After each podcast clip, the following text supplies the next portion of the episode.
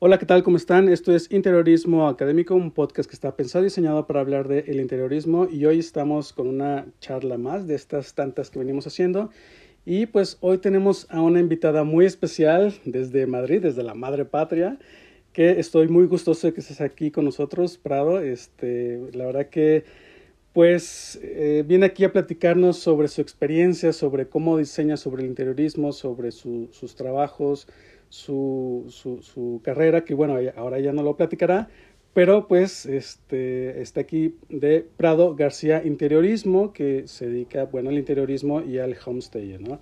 Y pues nada, bienvenida Prado, ¿qué tal? ¿Cómo estás? Qué gusto volver a, verte, a platicar contigo. Hola, gracias, muchas gracias y muy contenta de, de estar aquí contigo. Que me encanta tu ah, podcast. muchas gracias. Por lo menos tenemos un, una persona no, pues muchas gracias, qué bueno que te guste. Siempre digo que si alguna persona, con que solo a una persona le guste, ya todo el esfuerzo de hacer el podcast está, está más que bien este, sopesado. Pues, pues nada, pues bienvenida a Prado y qué gusto. Y cuéntanos, ¿quién es Prado, Prado García Interiorismo? ¿A qué se dedica? ¿Qué haces? Bueno, pues a ver, yo soy una persona que ha, hecho un cambio. ¿Qué dices? ¿Qué pregunta, no? ha hecho un cambio eh, eh, de trabajo. Y yo antes me dedicaba al mundo jurídico y, bueno, ah, pues con el cambio de residencia a Madrid, pues como tenía que empezar un poco desde cero, digamos que me abrí la oportunidad de decir, bueno, ¿por qué no entras en este mundo que, que es muy bonito y que siempre te ha gustado? Y nada, eh, nada más llegar a Madrid, me colegí en el Colegio de Procuradores de Madrid, pero a la semana llamé y, dije que me anularan la colegiación, que, que, no, que no quería, que iba a empezar iba a meterme en otro mundo completamente diferente. Y nada, y aquí estoy después de, de dos años. Eh, empecé con un, con un curso de homestaging y, y poco a poco he ido formándome un poquito más y, y ahora pues estoy aquí pues con presencia ya digital y ofreciendo mis servicios. Ah, qué bueno, mira qué interesante, la verdad que este, me ha tocado a mí tener varios, varias alumnas en, en, mis cursos que vienen de otras carreras, que vienen de administración, que vienen este, de contaduría, abogadas, este, y que les gusta esto del interiorismo, de la decoración, y que han encontrado como un eh, como ese interiorista que llevaban dentro eh, muy en el interior no y lo han sacado y, y, la verdad que les gusta mucho no y se dedican algo que, que les apasiona no que les, que les gusta y pues este yo también yo yo empecé yo estaba como en el ámbito como arquitecto y, y, he adquirido también como el perfil de interiorista la verdad que pues me gusta me gusta mucho mis clases no y cuéntanos Prado ¿Qué, ¿Cómo fue ese cambio? Porque a lo mejor nos está escuchando mucha gente que se dedica a otra cosa y dice, y dice, a mí me gusta eso de la decoración o ese del interiorismo, pero ah, no sé, ¿no? ¿Y tú cómo hiciste ese match para decir, no, yo este, doy un paso adelante eh, y me dedico ahora al interiorismo? Pues mira, te cuento, yo desde jovencita siempre me ha gustado todo esto, ¿no? De pequeña no me gustaba jugar a las muñecas y sí que me gustaba jugar a las casitas, con ladrillos y cosas de esas, ¿no?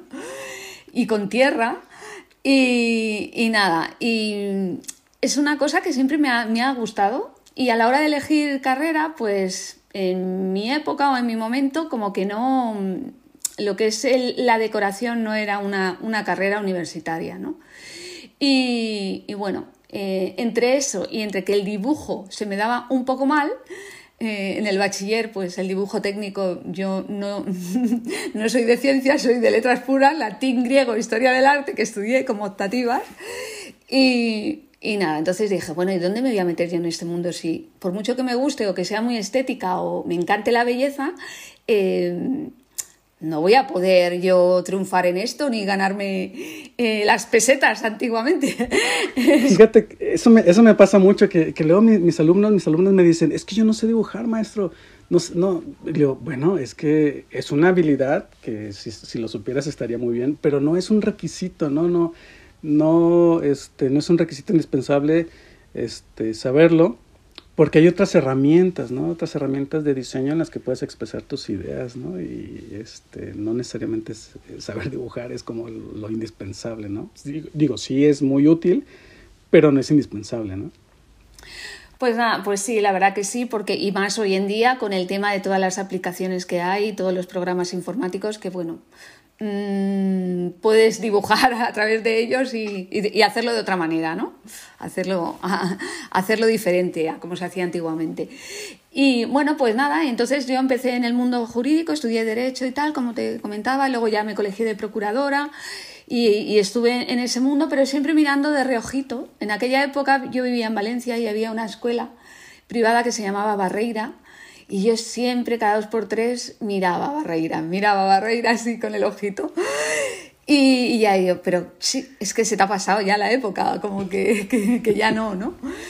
Y, y, bueno, y lo que te comentaba antes, cuando eh, mi familia y yo decidimos regresar a, a Madrid otra vez, mm, después de 25 años viviendo en Valencia, pues dije, este es mi momento. Mm, seguí un poquito con el camino de que me colegié, lo que te he dicho antes, pero luego ya dije, no, o, sea, es que a mí lo que me gusta es esto. Y si tengo que empezar desde cero con el, tema de la procura, pues, pues, mm, pues empiezo lo que realmente me gusta, ¿no? Y así es lo que, lo que hice. Empecé con el homestaying primero y luego ya hice el máster. Y, bueno, fue un proceso de introspección de verdad y de decir, pero de verdad quieres hacer esto. Toda la gente me decía, pero tú estás loca, tienes tu carrera, no sé qué, empieza, sigue con lo tuyo. Pero yo empezaba a escuchar a, de estos podcasts de crecimiento personal, donde la gente también estaba un poco triste con su trabajo. Y, y yo me encontraba un pelín así también. Y, y digo, jolín, digo, si es que esto es súper bonito, o sea, es, es belleza. Entonces, mm, no sé, es que estar al lado de la belleza mola, como dicen aquí en Madrid, mola, mola mucho.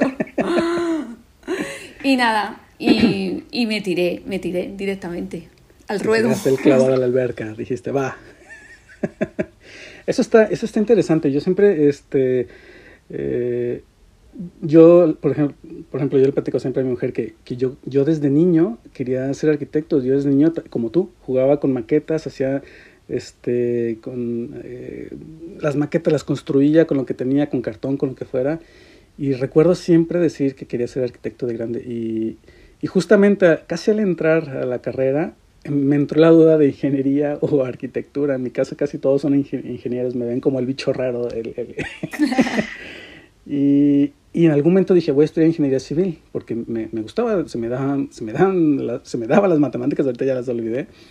Este, y me dijo mi madre, pero si tú desde niño has dicho que querías ser arquitecto, ¿cómo en el último momento dices que ingeniería civil? Y sí, hice como ese ejercicio de introspección de decir, bueno, es que sí me gusta la ingeniería, pero lo que me apasiona es el diseño, ¿no? Este, yo pensaba que, que esa parte que ya traía la podía complementar con la ingeniería, pero dije, no, es que no me voy a sentir cómodo. Este, hice esa introspección, que también me gusta mucho el urbanismo, eh, y, y, y luego, este, eh, mi tesis estaba ahí como confundida entre arquitectura y urbanismo y el día del examen me estaban regañando porque decía, tú estás hablando de urbanismo, no de arquitectura. Te equivocaste de, de, carrera. carrera, ¿no? Y luego, como ya he platicado en el podcast, pues poco a poco me fui metiendo al interiorismo y también es algo que, me, que ya me ha gustado mucho complementar con la arquitectura, me ha ayudado mucho con mis proyectos y la verdad que eh, me tiré ese clavado, como es esto de, va, este, voy a irme perfilando, ¿no? Y eh, pues, pues este, muy interesante lo que nos, platicas, Prado. Y platícanos, ahora, ya que estás en este mundo de, de la decoración, ¿cómo que te toca tener un cliente este, o que te pide algunas, eh, te dice, oye, quiero que me decores, quiero que me, que me diseñes mi, mi casa? Y que te platican esa idea, o eh, que siempre a veces digo, que luego llega el cliente con, en, su, en su celular, en su móvil, con un montón de fotos de Pinterest, y así, y así, y así, y así, aquí, así quiero ¿Cómo, ¿Cómo haces para digerir todo eso?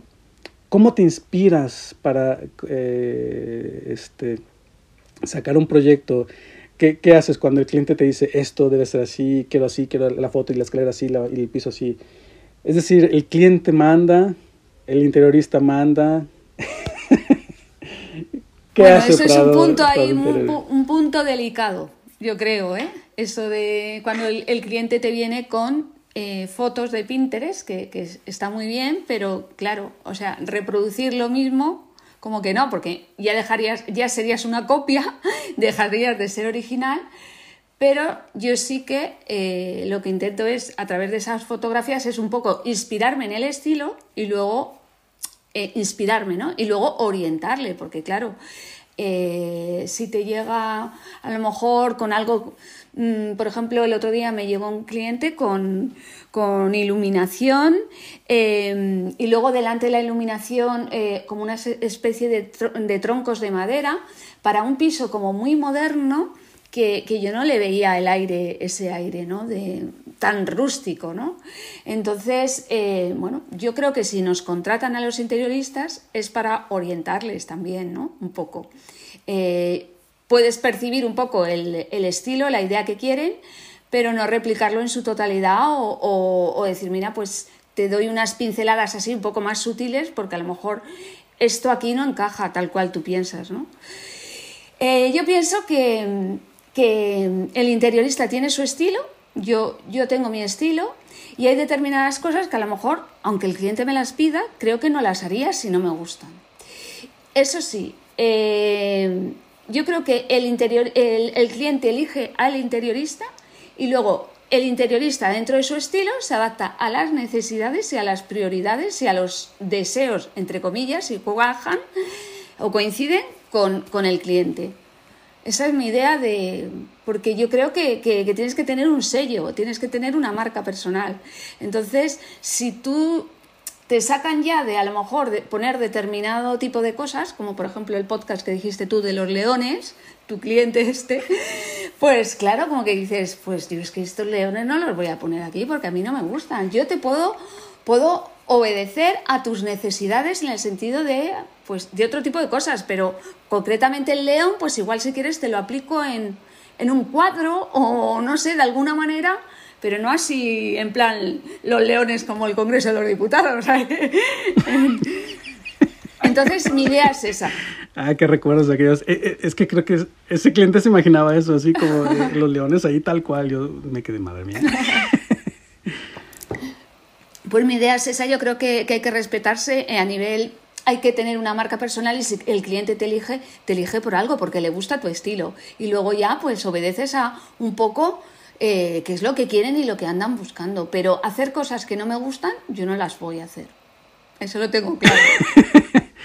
y es que es, difícil, ¿no? Porque este me lo preguntan mucho a mí eh, en mis clases. ¿Debo hacerle caso, copiar, pegar? Y yo, yo creo un poco como tú, que este sí el interiorismo, el interiorista debe llevar de la mano al, al, cliente para que tenga, llegue a un diseño. Finalmente nos está contratando a nosotros, como dices, que nosotros tenemos un estilo, tenemos una marca, ciertamente, que podemos ir este, replicando, adaptando según el cliente.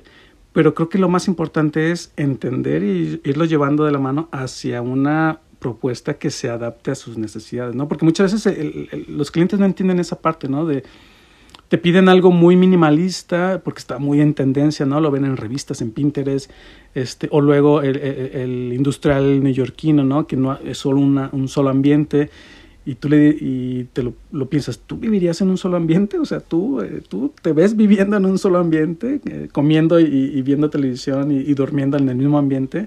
Entonces ahí tiene mucho que ver, ¿no? De, cómo viven las personas, ¿no? Que a veces yo digo, en esa primera entrevista, en esa primera cita que tienes con el cliente, le hacemos como un poco de psicólogos, de, adivinar cómo es su forma de vida para después adaptarla a una propuesta, ¿no? Es, que es lo complicado. Que eso se vuelve en tu marca, ¿no? En cómo haces esa, esa parte, ¿no? Ese match entre ambas ideas, ¿no? Sí, coincido contigo. ¿Y, y, y en qué te inspiras? Es decir, cuando tienes ya una idea, ¿cómo conceptualizas? ¿Tienes una idea, una, un, mix ahí de imágenes, un método? ¿Cómo, ¿En qué te inspiras? Es decir, ¿cómo conceptualizas esas ideas? Sí. Bueno, pues yo, mm, yo lo que intento hacer primero es, eh, lo que me han enseñado así en la escuela es hablar muchísimo con el cliente. Yo llevo un cuestionario, digamos que me crea mi propio cuestionario de, mm, a nivel emocional, cómo se quiere sentir en su casa, qué, eh, qué, es lo que quiere tocar, qué es lo que quiere ver, qué texturas quiere tener, todo ese tipo de cosas así. Eh, eh, cuál es su futuro en la casa, si es a largo plazo, es a corto plazo, si va a tener hijos, si no. Un poco así personal, ¿no? Y luego ya voy a, a lo mejor a, sí, a, la parte esta más de, de, necesidades y de, y de prioridades, ¿no? También le presento fotografías o le dejo que me presente sus fotos y, ya con todo, digamos, con todo, todo ese tipo de documentación y de contenido, lo que hago es como crear una frase o una palabra, más bien una frase, que identifique o que englobe eh, lo que, su esencia, ¿no? Lo, lo, que quiere, lo, que, lo que quiere tener en, tu casa, en su casa, en su propia casa. Y luego en base a esa frase ya, pues lo que hago em, empiezo a, a, a, lo que es lo que se llama lo de la lluvia de ideas, ¿no? De, o lluvia de palabras. Empiezo a sacar palabras que tengan que ver un poco con esa, con esa, con esa frase, ¿no? Y, y, y saco palabras, saco también colores, eh, saco texturas y, todo eso lo uno junto a las necesidades y, a los deseos que quiere el cliente. Y teniendo en cuenta mis gustos también eh, y mi marca, ¿vale? Entonces ya, digamos que ya creo, eh, a partir de ahí empiezo luego ya pues a buscar pues eso, determinadas formas o determinadas texturas, determinados colores. y, y, bueno, eh, me suelo inspirar, bueno, pues en Pinterest sí que me inspiro, pero también me inspiro en otras redes sociales o en museos o en revistas o voy por la calle mirando hacia arriba, siempre que me encanta mirar hacia arriba, que parece que vamos hacia abajo y no se ve nada y arriba a lo mejor hay un montón de cosas eh, por las ciudades. O no sé, cualquier cosa me puede inspirar, a lo mejor una decoración de un friso de algo, una flor o no sé, yo creo que todo, yo soy muy visual y como que absorbo y luego lo transformas ya en un proyecto, ¿no? Sí, lo transforma en un proyecto de la manera que te he comentado, así, pues al final eh, con la frase y a raíz de la frase pues empezar a buscar algo relacionado con eso. Yo soy muy emocional y entonces como que, que, me gusta esa conexión, ¿no? De, de, de, lo que quiere el cliente y, y, y los materiales y las texturas y, la artesanía, todo eso. Me gusta a mí. está interesante. Y ya finalmente le presentas el típico mood board, ¿no? Un cuaderno de, ideas, de, de, idea concepto, ¿no? De idea objetivo. Sí, digamos que hago a lo mejor una especie de, eh, de presentación o de estudios previos de, eh, digamos, pues, pues con todo lo que me ha dicho y sus necesidades y todo eso, pues le hago el mood board y, y reúno ahí pues pequeños recortes que voy buscando y si es a nivel digital, pues lo hago digital y si no, pues, pues busco cosas físicas, muestras físicas de algo. Y a lo mejor imágenes que, dan, que, que tienen esos tonos, esos colores y, y, lo uno para que vea un poco eh, la totalidad ¿no? de cómo puede ser. Luego, aparte distribución, luego ya me meto un poco en distribución para que vea así en plan, eh, eh, ya no solamente el concepto, sino un poco el diseño de lo que yo he pensado a lo mejor hacer, ¿no? Cómo no sé, igual es un poco pobre, es que yo tengo poca experiencia. no, es que, ¿eh? es que Todavía. creo yo muchas veces que es, es así de sencillo en realidad. A veces uno piensa que, que debe estar sentado ahí en su escritorio y que está esperando la, la, idea divina que baje y diga, wow, aquí está y la dibujas. Y en realidad es que es bastante sencillo, ¿no? Es salirte, yo, yo le llamo salirte a la burbuja para irte a inspirar, al teatro, así como dices tú, a, una galería en la misma calle que, este, que Madrid es precioso, ¿no? Y este, ahí te puedes inspirar hasta una farola, lo que, lo que sea, ¿no? Y a veces ahí llega la idea, ¿no? A veces ahí llega la idea, la transformas y la adaptas a lo que estás buscando, ¿no? Porque muchas veces se trata de eso, de buscar como la respuesta a una necesidad que está pidiendo el cliente y que simplemente es encontrar la respuesta, no se trata de, de inventar el hilo negro, ¿no? Es, y, creo que es así, así de sencillo, ¿no? En, realidad es simplemente irte inspirando, ir buscando la inspiración para que salgan las ideas, ¿no? Sí, yo creo que así, eh, bueno, pues es, es, lo más, es lo más bonito, ¿no? Más que coger una, una fotografía de Pinterest y, y replicar tal cual, ¿no? Que también te puede servir, ¿no? Un poquito, pero pero yo creo que, la, que, que, ese contacto con el cliente, que te hable mucho, que te hable mucho, más luego la otra parte que tú haces por otro lado de creatividad y de buscar y de inspirarte y de absorber, eh, se une todo y, y, de esa manera pues yo creo que es así como se crea el concepto creativo. Creo, vamos, así lo hago yo. Y, está bastante interesante, la verdad que este, yo también un poco, pues es lo que yo platico siempre, yo me salgo de la burbuja y hago todo esto. Y entonces, una, una como pregunta de examen. Una pregunta de examen no me hagas. Que te veo ya de profesor y me pongo nerviosa ya. No, este, ¿tú consideras entonces un mood board como un concepto? O sea, ¿es lo mismo el concepto y el mood board? Bueno, yo creo que yo creo que sí, yo creo que el mood board y, si le quieres meter palabras también. Mm, ¿Como frases? O frases. Entonces, yo creo que sí. Eh, la frase y, el mood board y, las palabras, pues identifican, yo creo, la esencia de algo. Ah, esa es, una de las palabras como muy importantes, ¿no?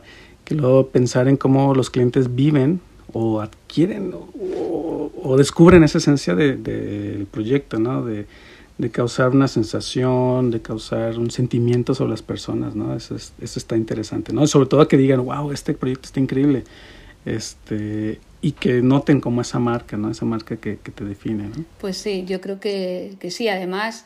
Eh, quiero decir que el, mood board a nivel digital también si no tienes si no tienes materiales pero que también lo puedes hacer como a la antigua usanza, un poco más en, con materiales vivos y, fotografías o recortes, lo mezclas todos, tejidos, telas.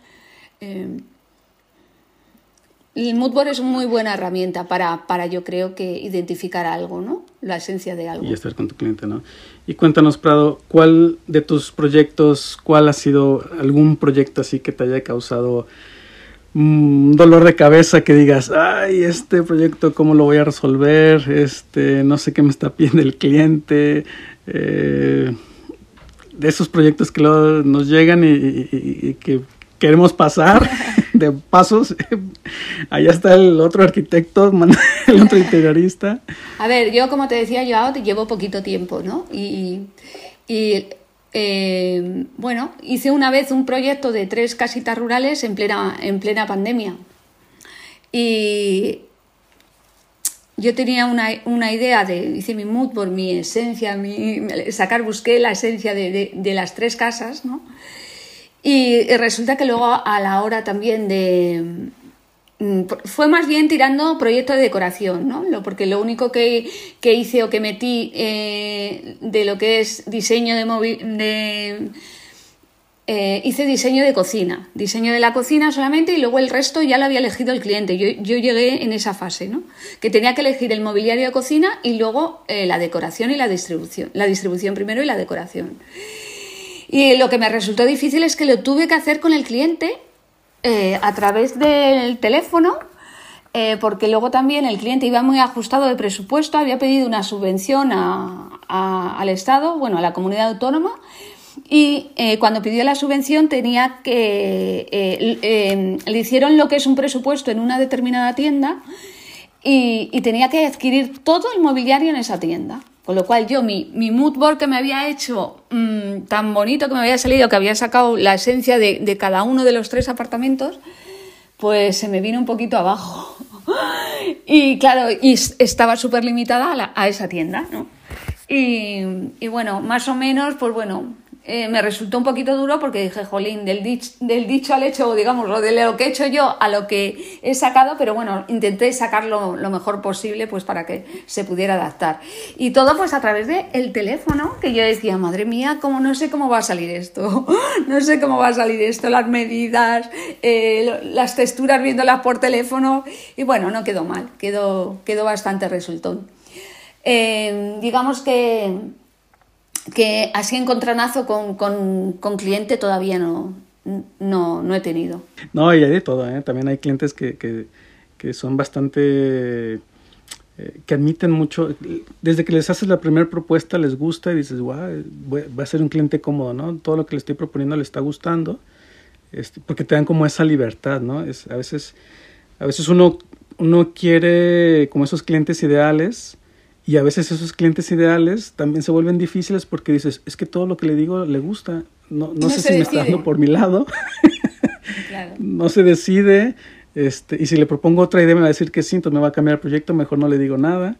Entonces, y a veces eso, ¿no? Cuando tienes proyectos a distancia, no, no, no me ha tocado a mí todavía estar así de, algún proyecto a distancia, pero pues sí, ¿no? Con su complejidad, ahora con, con esto de la pandemia, pues fue como reinventarnos, ¿no? Sí, pero los clientes, la verdad es que sí que, eh, por ejemplo, yo sí que tengo, a mí no me ha pasado, pero a una compañera mía, la verdad que sí que está enganchada a un cliente, digamos, bueno, de forma un poco tóxico, ¿sabes? Que, que, que, no, sabe que no sabe por dónde se anda, ¿no? Y, y, y mi compañera le dice, bueno, a ver, ¿tú por qué me has elegido? ¿Me has elegido a mí para qué? Si luego tú lo eh, decides todo y si yo te estoy orientando y esto no va así, Em, entonces tenías que haber cogido y haber hecho tú el proyecto. El tema está en que yo creo que es súper fundamental definir tu marca personal, tu estilo y comunicar a, tu cliente ideal. Entonces, ¿para qué? Pues para que eh, no surjan estos, estos problemas, ¿no? Es decir, tú tienes tu estilo, tienes tu marca y la comunicación que haces tú al exterior eh, va dirigida a ese cliente ideal que es a ti el que, el, que, el que te funciona y el que te satisface. Yo creo que la clave está ahí, pero también al empezar es un poco difícil mm, mostrar todo eso. Yo creo que a través de la experiencia ya y ya tu contenido, tu portfolio, que vean ya también cuál es tu estilo y cuál es tu idea eh, y cómo lo comunicas, si coincide también, lo comunicas de tal manera para que le llegue a ese cliente que tú quieres, pues eh, así no habrá problema. Pero al principio cuesta también que tus clientes, porque todo el mundo se queja, yo, yo lo, oigo de, compañeros que, sí, que te, dejan ahí enganchado de una manera tortuosa, o sea, una forma que dices, a ver cómo resuelvo yo esto, porque está esto parado total, o sea, no hay, no hay conexión entre el cliente y el interiorista. Entonces es difícil ¿eh? tratar con las personas. Dicen que es más fácil, por ejemplo, el interiorismo de, eh, eh, digamos, de, tiendas, restaurantes, el de empresa, el contract, que el residencial. Sí, a veces, a veces es, eh, un cliente de un restaurante pide para él, ¿no? Pide el diseño para él y es cuando le tienes que decir, no, es que tú tienes un target, tienes un cliente y este es el diseño para ese cliente, ¿no? De acuerdo a tu marca que a ti te guste, sí, pero tú no eres tu cliente, ¿no? Tú, tú no eres el target al que está dirigido tu proyecto, ¿no? Entonces, es, cuando entienden eso, como que se desmarcan y dicen, ah, ok, eh, doy un paso atrás y, y, se dejan guiar, ¿no? A veces se dejan guiar y eso, eso está interesante también, te, te, permite, ¿no? Como ir adaptando, te permite hacer tu, tu labor de investigación y, de, de propuesta, ¿no? También. Sí, yo creo que también el, perfil del cliente contract pues también confía más en el profesional, no se deja llevar más tanto por los sentimientos y las emociones que digamos eh, que el, propio el residencial, ¿no? que es el que va a vivir ahí y a lo mejor dice, jolín, pues es que a mí esto no me gusta, ¿sabes? Si yo comerme esto todos los días, pues como que no. Pero yo creo que el, el perfil de cliente contract es más está acostumbrado a tomar decisiones también, a tratar con diferentes proveedores y, cuando contrata a un profesional lo contrata efectivamente porque es profesional y le va a hacer eh, pues, pues el restaurante su el restaurante de su vida, ¿no? que es lo que quiere, ¿no? o, la tienda o, lo que se vaya a hacer. Y creo que es más, más esto, más, más fácil, según dicen, tratar con ese tipo de cliente que el residencial, que es más emocional y, y, le gusta la decoración y quiere meter baza, ahí quiere meter, quiere meter, ¿sabes? Y dices, sí, pero es que esto no, esto no pega, por mucho que lo digas, o esto no, no, es, no existe conexión entre esto y esto. Bueno, yo creo que es una labor también de experiencia y de... Y, poco a poco pues ir, ir tratando al cliente y modelarlo un poquito así para tu lado, pero creo que, llevará, lleva un poco tiempo y que se hace a través de la experiencia. Así de primeras mm, es un poco difícil, yo creo, manejarlos.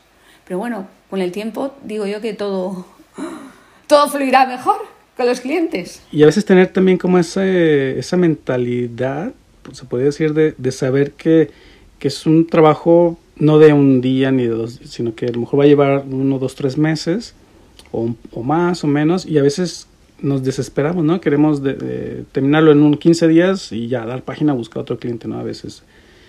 Pero a veces es, eh, duramos ahí varios meses, ¿no? Eh, desarrollando el proyecto y a veces es desgastante, ¿no? Entonces tener como esa paciencia de ir paso a paso, ¿no? Con el cliente, no desesperarnos, ¿no? A veces. Dicen que eh, yo estoy apuntada a, un, a una, una, chica que se llama Arancha, que se eh, tiene como una especie de empresa que se llama Interior Design Masterclass, no sé si la conoces, que lleva muchísimos interioristas y así de reconocido prestigio y, y que ya tiene un bagaje profesional.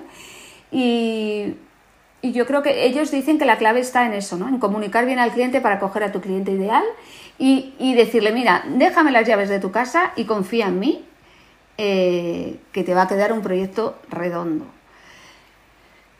Claro, eh, para llegar a ese nivel de confianza, de autoconfianza y de seguridad, claro, tiene que pasar también unos cuantos proyectos. Ahora de primeras, pues, al adquirir esa, esa confianza, o, esa seguridad y, decirle, expresarle eso al cliente, pues todavía cuesta un poco, ¿no?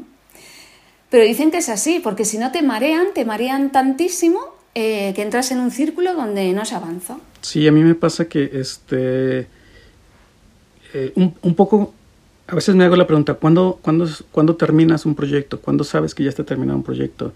Y muchas veces no lo sabes, simplemente es decir, eh, tal día tengo la cita y ahí debe estar terminado todas las ideas que alcance a desarrollar deben estar ahí, porque si les sigo dando más largas, el proyecto se va alargando mucho más de lo que nosotros queremos y a veces ya no es redituable y a veces ya se vuelve un poco pesado porque me he dado cuenta que entre más tardemos nosotros en, terminar el proyecto, más ideas le llegan al cliente y más ideas nos empiezan a pedir, ¿no?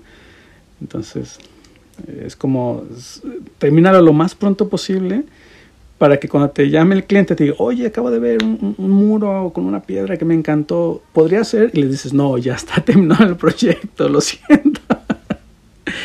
Porque si, si, te agarran en que estás a medio proceso, pues no te va a quedar te lo, otra más. Te lo desmonta todo. Sí, ¿no? Y pues, pues a veces es, difícil, ¿no? Que, que, ya lo tenías armado y vuelves a retrabajar. Que eso no se lo dices al cliente, pero bueno, ya te toca, ¿no? Te toca volver a trabajar esas cosas, ¿no? Sí, ya bastante tenemos nosotros con nuestra creatividad que dices, uy, podría, podría poner esto ahora, pero claro, dices, no, no, o sea, es que ya llevo mucho tiempo empleado, no, no me voy a parar a buscar más porque entonces esto es el cuento de nunca acabar. Sí, llegan ideas y llegan ideas y, y, y es eso, ¿no? ¿Cuándo terminas un proyecto? cuando es la fecha de entrega. Es, eh, las ideas que llegan ahí, y termina el proyecto, ¿no? Ah, pues este, y por último, ya para terminar, este, otra pregunta de examen. no, es broma. ¿Cuál es tu estilo favorito? ¿Cuál es esa tendencia que más te gusta, que más te gusta desarrollar? Pues a mí, a, mí me gustan mucho los ambientes clásicos, pero eh, digamos que eh, el continente muy eh, el continente sobrio o neutral y luego eh, el contenido eh, me gusta mezclar piezas ah, antiguas con piezas más modernas y, sobre una base neutra y, muy natural me refiero a, muy sí a natural que no sea que por ejemplo los brillos no me gustan tanto me gusta me gusta la piedra natural me gusta la madera eh, entonces yo creo que tengo un estilo así como un poco ecléctico, no sé. Eh, tampoco tengo un estilo eh, concreto que digas de los definidos ya, ¿no? El industrial, el sabichic, el minimalismo, el wasabi. No. Yo creo que, hago una mezcla de, lo que me gusta y, intento buscar un hilo conductor, ¿vale? pues o por el material o por, o por el color pero suelo mezclar muchas cosas y, me gusta que el continente sea sobrio. Como una adaptación, ¿no? Mucho de, Que a veces eso suele pasar, ¿no? Hacemos una mezcolanza de, estilos que cuando queremos definir qué estilos son nuestros proyectos nos cuesta, ¿no? A veces nos cuesta trabajo. A mí, a mí a veces en lo personal me cuesta decir, ¿y este proyecto qué estilo es? No, pues... El tuyo. estilo cliente, ¿no? Le o el del cliente. el del cliente, ¿no?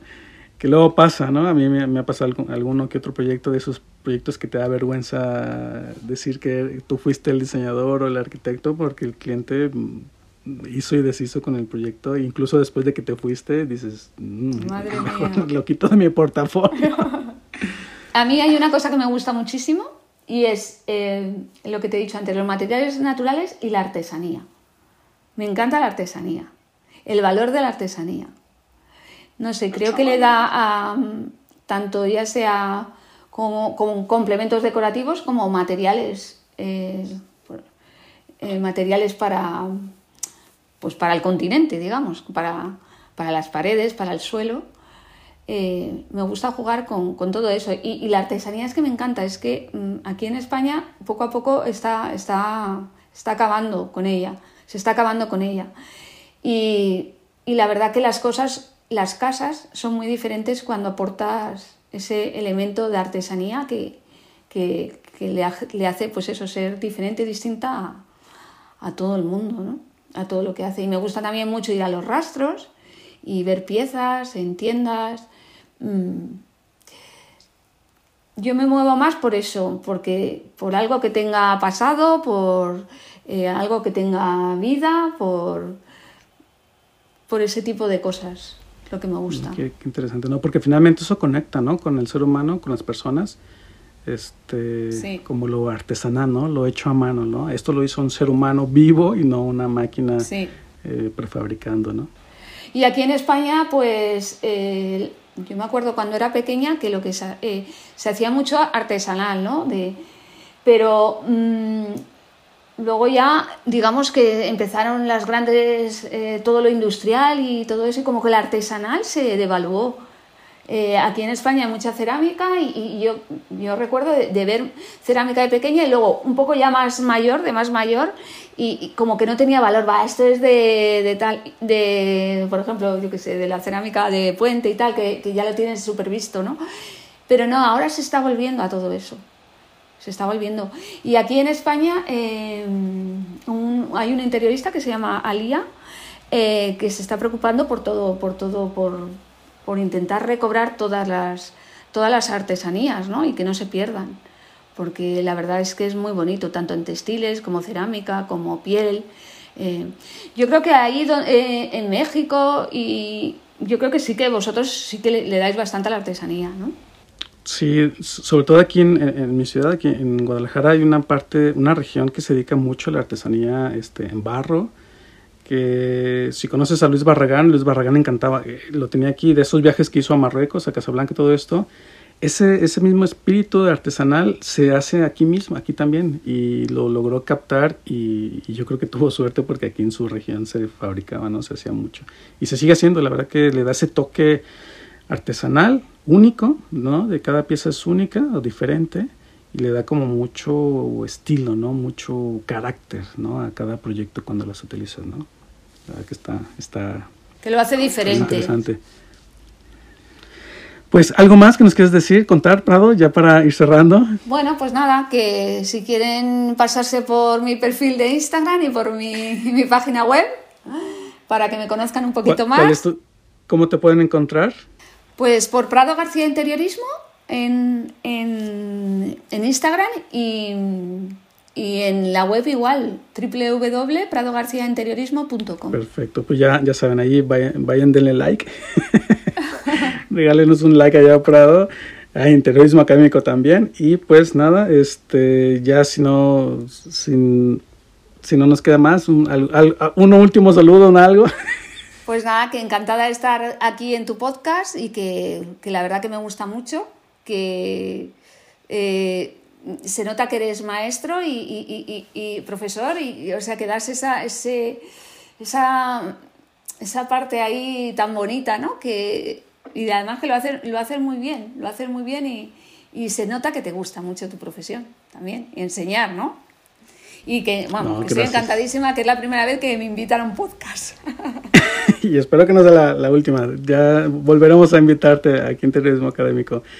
No, pues gracias, gracias por tus comentarios, Prado. La verdad que este eh, yo hago esto con todo el gusto esperando llegar y que les guste a las personas y que les, les pueda ayudar un poco a sus ideas y la verdad que eso, eso me gusta, eso me, me llena mucho. Y pues nada, Prado, te agradezco mucho haber estado aquí. La verdad que muy gustoso esto que nos has platicado, muy interesante. Eh, nos dejas con eh, muy buen sabor de boca. A mí en lo, en lo personal me, me, ha gustado mucho esta tu plática, este, esta forma de ver que tienes de la, del interiorismo, es bastante interesante. Y pues este esperemos volver a verte, escucharte aquí en el podcast. Cuando quieras, me invitas otra vez, aquí estoy. Muchas gracias. Gracias, Chao. Gracias. Y pues nada, eh, como siempre los invito a que se suscriban al podcast Interiorismo Académico, que nos sigan en eh, Prado, Prado García Interiorismo en sus redes sociales y a Joao Beltrán con doble A en Instagram, Facebook, para que pues estén atentos ahí y que activen las descargas automáticas del podcast para que estén atentos a cuando salgan nuevos episodios. Y pues muchas gracias a todos por escucharnos y muchas gracias Prado por estar con nosotros y compartir esta idea. Pues nada, nos vemos y nos escuchamos en el siguiente episodio. Hasta luego. Hasta luego.